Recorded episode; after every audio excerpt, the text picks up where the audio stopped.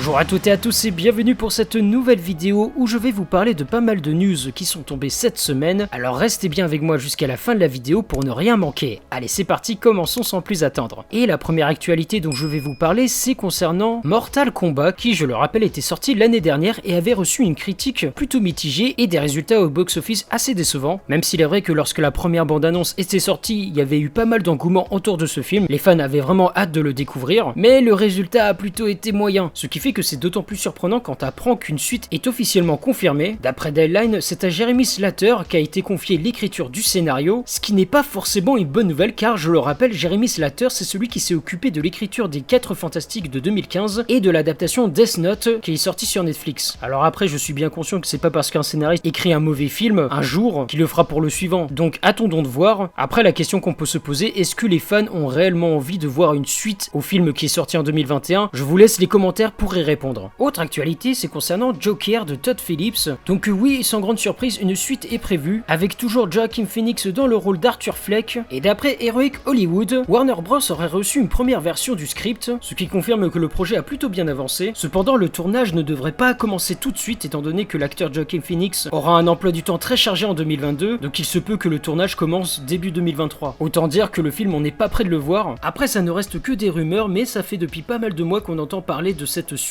comme quoi elle serait en développement. Moi personnellement je pense que ça va se faire et je trouve que c'est un petit peu dommage d'en faire une suite, parce que ça gâche ce qui faisait tout le charme et l'authenticité du premier film. Il se suffisait en lui-même et la fin était parfaite. Une fin qui ne nécessitait nullement une continuité de l'histoire. Mais attendons de voir, qui sait peut-être que cette suite nous surprendra davantage. Donc pareil, encore une fois, affaire à suivre. Autre actualité maintenant, c'est concernant l'univers de DC Comics, à savoir The Suicide Squad de James Gunn. Il semble que le réalisateur veut étendre davantage la franchise sur HBO Max. Il l'a déjà fait avec le spin-off Peacemaker. D'ailleurs, la critique des trois premiers épisodes est toujours disponible sur notre chaîne, donc n'hésitez pas à aller la regarder. Bref, tout ça pour dire qu'on aura donc un autre spin-off, une autre série qui se focalisera sur un autre personnage. La question qu'on peut se poser, c'est qui sera par contre ce personnage? Dans une récente interview accordée à Deadline, James Gunn a déclaré Nous travaillons sur quelque chose d'autre maintenant, une autre série télévisée qui est connectée à cet univers, à savoir The Suicide Squad. Je ne pense pas que ce sera le même genre que Peacemaker, ce ne sera pas aussi comique, mais ça restera dans le même univers. Donc voilà, pas plus d'informations. Dites-moi dans les commentaires qui sera selon vous le personnage qui sera mis en avant. Est-ce que ce sera Bloodsport, Ratcatcher 2, Harley Quinn, King Shark? Allez, autre actualité, c'est concernant une polémique qui a fait pas mal de bruit et je pense que vous avez dû en entendre parler. C'est concernant l'adaptation live action de Blanche-Neige et les Sept Nains qui se fera sans nains. En effet, l'acteur Peter Dinklage, notamment connu pour son rôle de Tyrion Lannister dans Game of Thrones, qui est vraiment un personnage que j'adore, c'est pour moi l'un des meilleurs personnages de la série, a été très virulent face à l'hypocrisie de Disney. Il a déclaré J'ai été un peu surpris lorsqu'ils ont été très fiers d'engager une actrice latino, à savoir Rachel Zegler, dans le rôle de Blanche-Neige. Il continue en taclant l'entreprise, se disant progressiste, alors qu'elle continue à véhiculer des stéréotypes sur les personnes atteintes de nanisme, selon lui. Il poursuit en disant Prenez du recul et regardez ce que vous faites. Cela n'a aucun sens pour moi. Et du coup, Disney a réagi et a dévoilé que dans cette adaptation live action, eh bien les nains seront remplacés par des créatures magiques. Et euh, franchement.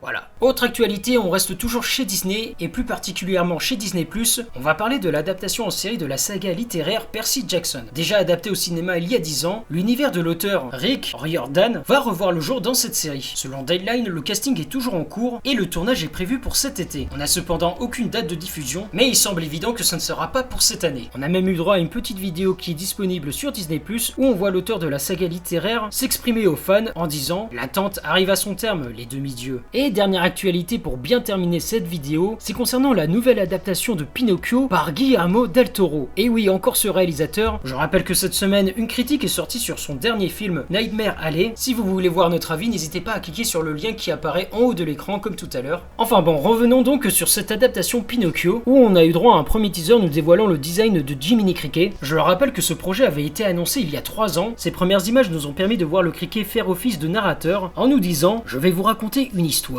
Une histoire que vous croyez sûrement connaître. Mais en fait, non, pas vraiment. Voyez-vous, moi, Sébastien J. Cricket, j'étais là.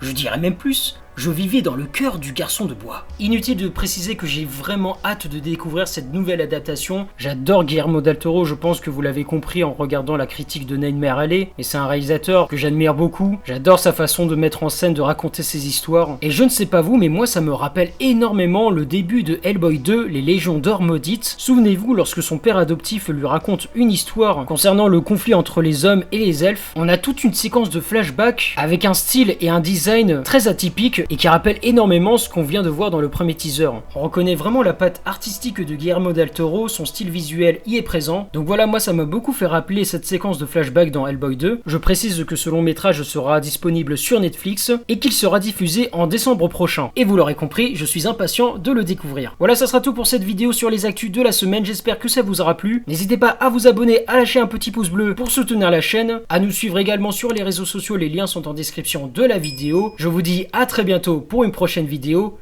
Ciao tout le monde